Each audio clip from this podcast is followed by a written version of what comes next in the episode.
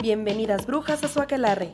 Aquí podremos discutir libres y sin miedo todos los temas que nos hagan ruido, poniendo siempre el feminismo primero. Cuidado, porque los próximos minutos tendrán fuertes dosis de brujería. Hola a todas que nos escuchan, bienvenidos al podcast de Verdad Aquelarre. En el episodio de hoy vamos a hablar un poco sobre el amor romántico Chon, chon, chon, y sus implicaciones y vamos a cotorrear un poco sobre eso. Y bueno, yo soy Becky y estoy en una constante deconstrucción del amor romántico. Conmigo en el episodio tengo a... Majo, yo soy la peor persona para hablar de amor romántico, pero aquí estamos intentando de construirnos todos los días todos los mitos y las ideas que, que he creado acerca de este tema. Y yo soy Marianne y la neta no sé qué pedo. con el amor romántico. Pero, pero no sé qué pedo con el amor, ni con el amor romántico, ni con nada, pero bueno. Bueno, pues como para, no sé, definir un poco. ah, Majo, ¿quieres empezar? Sí, pues bueno, em, nos gustaría empezar por definir un poquito qué es el amor romántico y para eso tomamos el maravilloso e increíble libro Cambiador de Vidas de Marcela Lagarde que se llama Claves Feministas para la Negociación en el Amor. Es un gran libro que recomendamos en Verde Aquelarre y la cosa es que ella hace un la historia del amor y platica acerca de muchos tipos de amor que se han dado a lo largo de la historia de la humanidad, ¿no? Y entonces en la parte de, de donde explica qué es el amor romántico, plantea que es como un amor muy puro, ¿no? Que es un amor que no está contaminado, que es un amor eh, oceánico, que es el sentimiento, así lo define, es el sentimiento oceánico de una pasión compartida, ¿no? Entonces es un amor que va más allá de, de nosotros mismos, es un amor que trasciende y que no importa en dónde estés o lo que sea, este amor lo puede todo, ¿no? Y en esta idea es que se construyen todos los mitos del, del amor romántico, ¿no? Entonces, pues esta es una idea muy padre, muy, este, atractiva, porque pues ¿quién, a quién no le gustaría ser amado y amar de esta manera sobrecogedora, ¿no? Como en demasía, o sea, creo que pues llega a ser muy atractiva, pero también Marcela Lagarde eh, comenta en el libro que uno de lo, de lo negativo o la, la, clave principal negativa que tiene es que al hacer, al, al ser este sentimiento tan grande, también incluye la tragedia, ¿no? Siempre es trágico, siempre tiene una disposición a, a que todo termine, a que todo se, se, a que todo se diluya, ¿no? Entonces, en estas ideas de un minuto de amor o una tarde de pasarla con alguien, vale todo el sufrimiento, vale todo lo que tenga que pasar, no importa porque mi amor es más grande. Entonces, eso es como, eh, pues es, es algo que, que podríamos empezar platicando por esto y luego ya podemos seguir abordando otros mitos e intentar como desdoblarlos, ¿no? Esta idea de, de la tragedia, del sufrimiento, de que nosotras, este, la única manera que tenemos de amar es, pues, en, dolor, en sufrimiento. Yo me atrevería a decir también que es como casi que la única estructura de relacionamientos que conocemos que has como que se ha dado entre todas nuestras generaciones de nuestros papás, nuestros abuelos, todas las relaciones que están a nuestro alrededor tienen por más que digas, ay, qué pareja tan bonita, se ven, se respetan, se ven como la pareja perfecta. O sea, todos fuimos construidos en esa idea de que el amor puede todo y que, y como esta, pues sí, la romantización de, de eso. Y claro que todas esas relaciones tienen alguna de las características que, no sé, podríamos decir que son como malas o que nos, nos hacen sufrir o que nos hacen dejar de, de ser nosotras mismas por vivir este amor tan hermoso solo porque la gente dice así como que, ay, es que son la pareja perfecta y no sé qué tanto. Yo creo que hay como características muy específicas que podríamos resaltar de, de esta definición del amor romántico. Y no sé, justo como esa idea de, ay, el amor aguanta todo y que no importa los problemas que tengan, no importa cómo se traten, el amor puede y tienes que aguantarlo y no sé, ¿qué otras características ustedes identifican? Bueno, no sé, Marian, pero eh, creo que una de las de los problemas más grandes es que este amor que lo puede todo siempre es el de nosotras las mujeres. O sea, nosotras las mujeres somos quienes soportamos o las que tenemos que luchar por este amor o por este estar bien, ¿no? Y la responsabilidad de, de, de la lucha porque una pareja funcione termina recayendo en las mujeres. Y entonces también en esta idea de que el sufrimiento lo vale, pues también puede ser que si se estableció una relación monogámica, pero pues la, el hombre o la pareja decide engañar, no importa y perdono la infidelidad porque el amor lo puede todo otra vez, ¿no?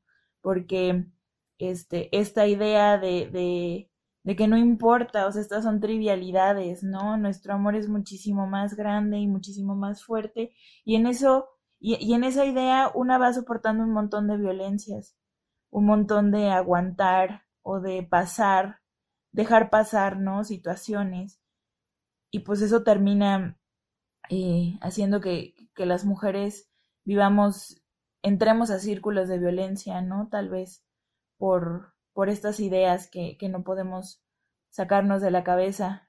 Yo como que una, una de las cosas que, que, bueno, uno de los rasgos que más veo y que siento que más me chocan es como este sentido de jerarquía en el que como que tu pareja es eh, el centro del universo y aparte de ser el centro del universo es como está en el top de tus afectos, ¿no?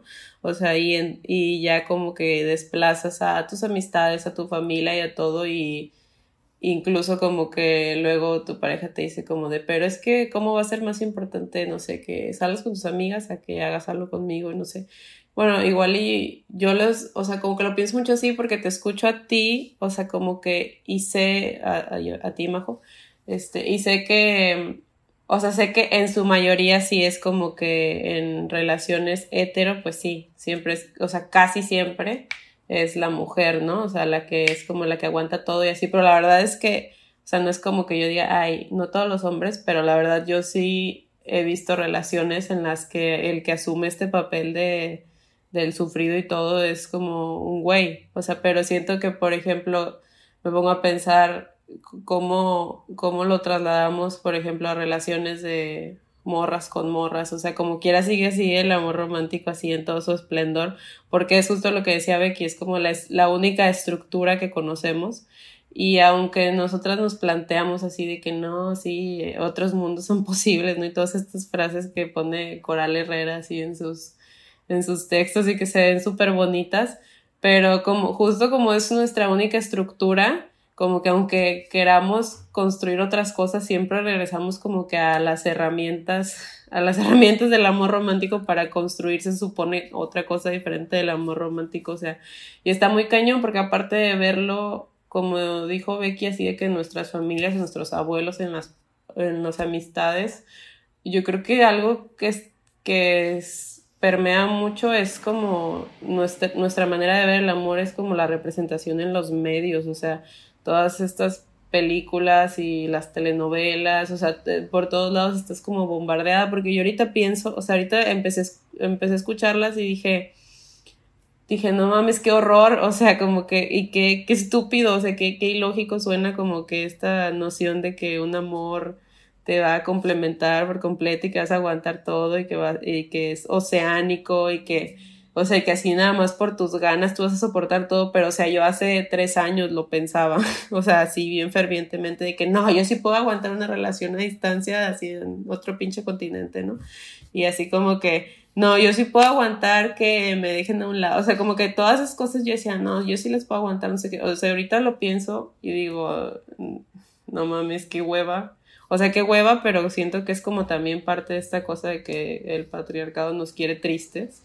Y es como, y tristes y distraídas y todo ese pedo. Y entonces es como, pues ahora yo lo veo como que en términos prácticos, que creo que también, este, no sé si Coral Herrera también tenía un texto así sobre que, que habría que ser prácticas, o sea, no, no estar pensando como que en que por qué nuestra pareja es así o asá, que porque nos dejó de querer, o sea, no, simplemente así como que en el momento en el que nosotras nos estamos sintiendo mal es como que cortón, no sé. Y cómo, no sé, o sea, cómo podemos como vivir otros, otros tipos, bueno, ya dijiste como las frases bonitas, pero cómo, no sé, cómo lo hacemos ustedes, cómo lo hacen como para tratar de vivir en sus relaciones que han tenido, que tienen como demostrar el afecto y tener el amor y tener como una relación bonita sin caer en esas cosas, porque creo que luego cuando nosotros, como cuando las feministas salen a criticar el amor romántico, yo me acuerdo la marcha que hicimos en el 14 de febrero y dijimos muerte al amor romántico en, en nuestras pancartas y era como no queremos eso y muchas morras decían así de que, ay, a mí sí me gusta que me traigan flores y a mí sí me gusta que me traten bien y es como, ¿cómo podemos diferenciar esto de que claro que a todos nos gusta que nos traten bien y tengamos relaciones bonitas, pero sin caer en los otros patrones del amor romántico? No sé si estén como casados los conceptos. Sí, yo leí en un, en un fanzine que compré en el Carpincho, y saludos a las Carpinches, este, y se llamaba Amores, y creo que era como de una morra que hizo como que una coedición Oaxaca, Valencia, algo así. Y la morra esta, la española, decía como que ella hacía una diferenciación entre amor romántico y amor Disney. O sea, y que ella sentía que, o sea, porque la cosa es que pues sí, o sea, todas, o sea, nosotros podemos decir, yo no quiero el amor romántico con todas esas cosas dañinas, pero pues claro que a lo mejor hay gente que no lo quiere, pero claro que nosotros podemos querer que nos hagan cenitas románticas y estar así que ella decía, ¿no? Como que todas queremos velitas y como coger frente a frente a la cocina, ¿no? O sea, como que esas cosas también las queremos, o sea, por eso ella como que hacía la separación entre el amor, el amor romántico, que decía como que ese no es el amor Disney, y ella decía que el amor Disney era como lo que nosotras, por ejemplo, estamos diciendo de amor romántico, que para ella el amor romántico era así como que solamente la parte, pues la parte chida, ¿no? Por así decirlo y lo otro de Disney era lo que terminaba en, en tragedia y así, todo lo, todo lo culero. O sea, es que creo pues, que aquí influyen varios aspectos, ¿no? O sea, uno es la responsabilidad afectiva. O sea, una cosa es establecer acuerdos y hasta dónde quieres llegar en una relación con alguien, o sea, ya sea como fuck bodies o vamos a tener una relación o vamos a, a ser pareja, o sea, pero de ahí empieza como a tener, este, o sea, quiero que me trates bien, ¿no? Quiero que, que nos tratemos bien, yo quiero tratarte bien, quiero cuidarte. Por ejemplo, una de las ideas muy fuertes también del amor romántico es que los cuidados recaen en las mujeres, en, en relaciones heterosexuales, ¿no? Quienes somos las de los cuidados somos nosotras las mujeres. Entonces, a nosotras quien nos cuida. Entonces empezar a deconstruir los cuidados, o sea, claro que yo te quiero cuidar, pero también quiero ser cuidada y también quiero ser, este, que si tengo un día mal me hagas un chocolatito caliente y me hagas piojito, ¿no? O sea, y eso no, no, no es como que vaya en contra de, de, de que, ay, no, si el amor libre, todos individualizados. Todos háganse sus propios chocolates. Ajá, sí, o sea, no, la onda es construir, ¿no? Entonces creo que aquí también este, eh, requiere mucha comunicación, requiere mucho entender las necesidades del otro, este, y desde ahí construir relaciones en donde se pueda crecer, ¿no? Y también, este, entender que, que las formas de demostrar amor muchas veces no son las mismas para uno, ¿no? Que, que para el otro. Entonces, entender también cómo comunico yo el amor y cómo quiero recibirlo. Porque, por ejemplo, hay gente que, no sé, la canción de Tesaía de Así Cálame, la morra dice, yo jamás te he dicho te amo, pero te amo, güey, o sea, y yo no puedo expresártelo con palabras, pero te lo expreso de otras maneras, y quiero que tú a sí mismo me lo expreses, ¿no? Entonces creo que mucho de esto, este, también eh, es de, de, comunicación y de, y de generar nuevas dinámicas de amor. O sea, yo creo que sí lo podemos lograr. Yo nunca lo he logrado.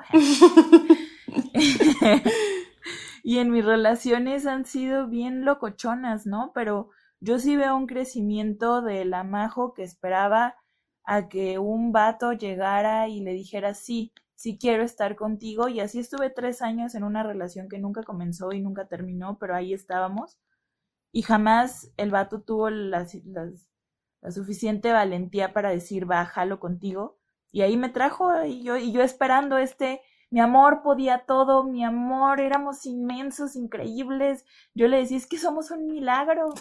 Y pues no. O sea, y mira, hasta Becky se ríe lo ridículo que se oye. Ay, güey, yo. Y así estuve tres años, ¿no? Y entonces ahora, este, bueno, no sé, intento tener una relación con alguien, no me siento cómoda, este, con, con la relación que se está dando porque es demasiado, eh, no me siento a gusto y puedo ponerle un basta, ¿no? Antes de que avance. Entonces creo que en esta deconstrucción, pues ahí voy, o sea, porque era la pregunta que decía Becky, ¿no? ¿Cómo le hacemos? No sé, pero sí creo que leer mucho y entender los patrones y empezarlos a ver en tu vida. Ir a terapia. Sí ayuda un montón y claro, ir a terapia y entender las relaciones, ¿no? Que, que establecemos con lesotres. ¿Tú, Marian? Sí, yo iba, yo no soy Marian, pero yo ah, iba... ¿tú, Becky? yo quería, es que estaba diciendo, ay, pues Becky solo se ríe. Pues yo siempre me encanta promover el lesbianismo. Yo iba a decir que cuando Majo decía de los cuidados, yo iba a decir, bueno, a mí la verdad a mí se me hace como algo bonito que creo que en todas mis relaciones, por más problemas que he tenido, esa cuestión de los cuidados siempre era como justo una manera de expresar el amor y como pues como se espera que ambas cuiden y como ambas somos morras, pues nos cuidamos entre nosotras y la verdad no sé, a mí sí me hace como algo bonito y pero pues claro, todavía hay otras partes que no hemos deconstruido, ¿verdad, Rebeca? el autorregaño, güey. Bien deconstruida en los cuidados, bien no deconstruida en todo lo demás. Pues sí. Güey, pues es que sí, o sea, yo no sé, yo, yo creo que luego, no sé, en mi cabeza yo pienso que soy de una manera y luego cuando veo la manera que me siento en mis relaciones y las cosas que exijo de mis relaciones, digo, pues no, mijita, te falta un chingo porque pues sí, o sea, esa necesidad de sentir que eres lo máximo de la persona y que no ha habido otra persona igual que a ti y que tú, y que tú vas a ser inolvidable y cosas así que, pues güey, es el ego y está muy cabrón y digo, yo no quiero verme en el espejo y decir, ve que eres así, pero pues sí, luego me doy cuenta y digo, pues hace falta ir a terapia. Sí, no, o la, o la onda de los celos, ¿no? O sea, el, o sea, que ese podría ser todo un tema del podcast, pero el, el, o sea, se siente muy padre cuando sientes que eres como el todo para una persona, ¿no? Y luego llega alguien que no está platicando mucho con, con tu pareja porque se llevan bien chido y el sentir el desplazamiento, o sea, sentirse desplazado, ay, está muy fuerte y creo que, o sea, esto es humano, pero creo que podríamos encontrar soluciones en nuevas formas de entender el amor. Este, si, si empezamos a trabajar y qué hacemos con esos celos, ¿no? Y creo que también ahí recae mucho, o sea, de, porque yo luego me he sentido muy culpable al ser feminista y, se, y, y tener emociones o sentimientos de amor romántico y hasta me siento como traidora al feminismo, o sea, como que me estoy decepcionando a mí mismo e, y a, y a no sé, al ojo feministlador. El feministrómetro. Feministómetro o algo así. Lo, lo, que, lo que he aprendido es que puedo, puedo estar sintiendo estas emociones de amor romántico, pero racionalmente, ¿qué voy a hacer con ellas? Y cómo las voy a trabajar y cómo las voy a encarar. Y a lo mejor si no lo pienso, las encaro como el amor romántico me diría, ¿no? Como los mitos de amor romántico, pero como me estoy dando cuenta que lo estoy sintiendo así, puedo modificarlo y puedo eh, no caer, ¿no? Entonces creo que al hacerlo consciente y al platicarlo, una es o sea, una puede salir de los mitos de amor romántico y establecer relaciones más sanas. No sé, o sea, yo, es que estoy como pensando muchas cosas, pero yo creo que es que me da la impresión de que siempre que decimos así como que no, pues es que podemos relacionarnos de otra manera y así como que, y sí, ¿no? Becky dice, pues sí, pero ¿cómo? O sea, así como que dime concretamente cómo nos podemos relacionar de otra manera, porque siempre lo decimos así de forma muy ideal. Yo, y yo siento que es, mm, luego se tiende a creer que como que las feministas o Coral Herrera o alguien así tiene como que la respuesta al nuevo manual de cómo relacionarnos sin amor romántico.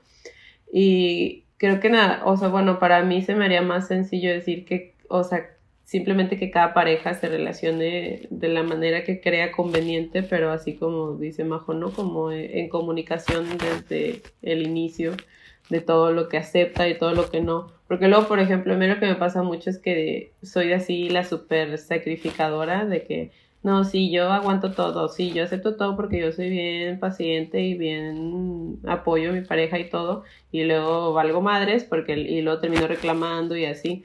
Entonces como que siento que uno también se tiene que ser como que honesto, bueno, una se tiene que ser honesta a sí misma y decir, ¿sabes qué? Puedo con esto, no puedo con esto y así.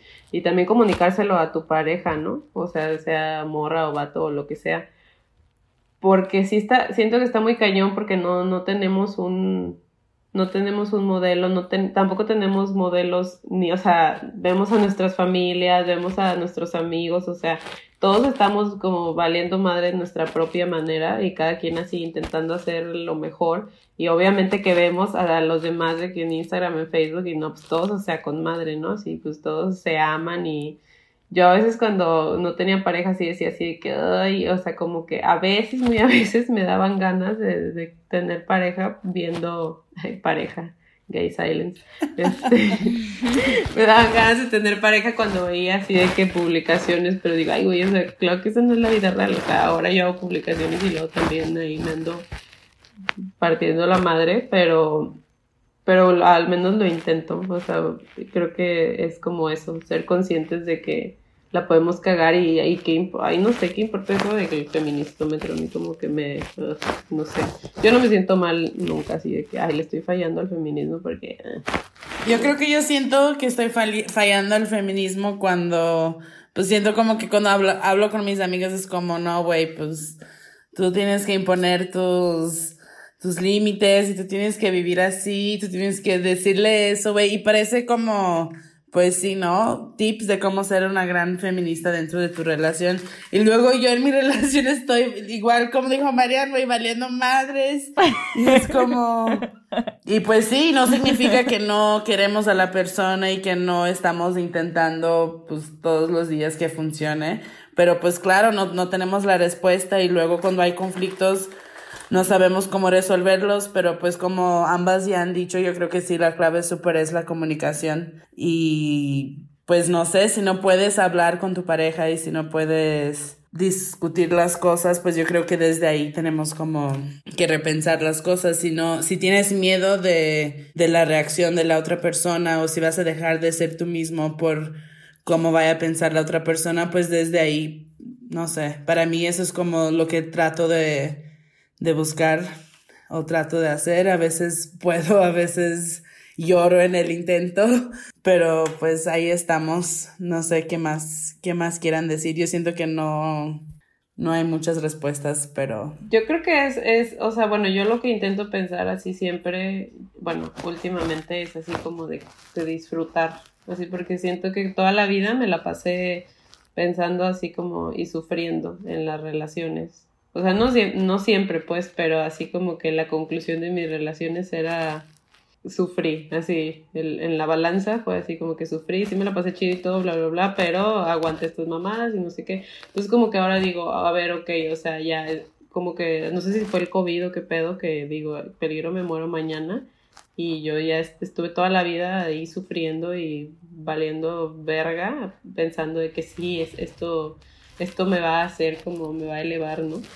Este, pero no, o sea, ya es como, ya estamos viejas para estar o sea, cualquier persona está vieja para estar sufriendo, entonces no vale la pena. Sí, yo creo que cuestionar las conductas y cuestionar nuestro, nuestra zona de conforto siempre duele, güey, y siempre saca heridas y pues sí, a veces estamos así de que, ay, ¿por qué no podía como solo fingir que no pasa nada y ya? Pero al fin, para mí, en lo personal, al final de cuentas, pues sí vale la pena sentirme libre dentro de mis relaciones y sentir que, pues que soy la compañera de otra mujer y que no soy la dueña o que ella no es mi dueña o cosas así y, y pues ya, yo creo que sí, de construir el amor romántico duele, pero vale la pena. Yo con eso concluyo. Sí, creo que como decía Mariano, ya no estamos en, o sea, ya nos dimos cuenta que hay amores chidos y hay amores que hacen sufrir y que duelen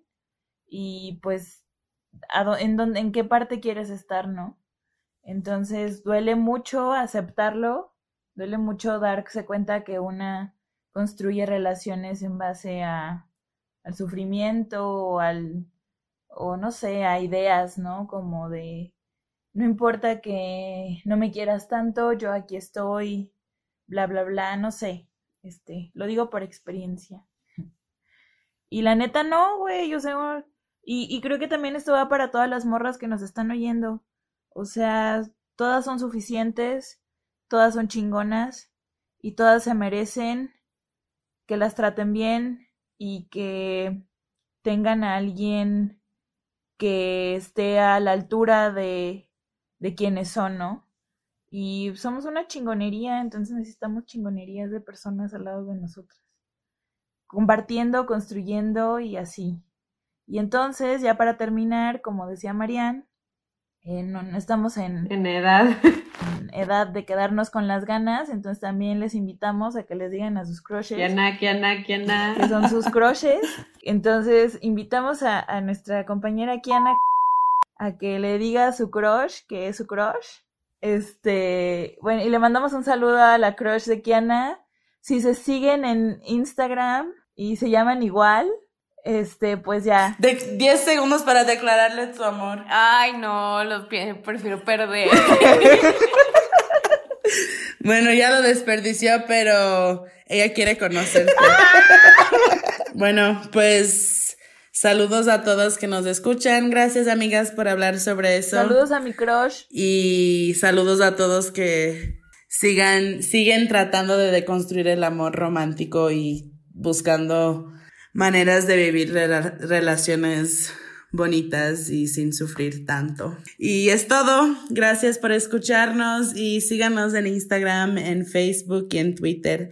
Somos las brujitas de verdad que Adiós, muchas gracias por escucharnos y díganle a sus crush que los quieren. Ya, ya, ya bye, no, ganado. Adiós, bye. Eso es bullying. Gracias por escucharnos. Esperamos que lo hayan disfrutado. Los comentarios aquí expresados son responsabilidad individual de cada bruja. Siempre estamos en constante aprendizaje y puede que ya no estemos de acuerdo con nosotras mismas. Nos escuchamos pronto.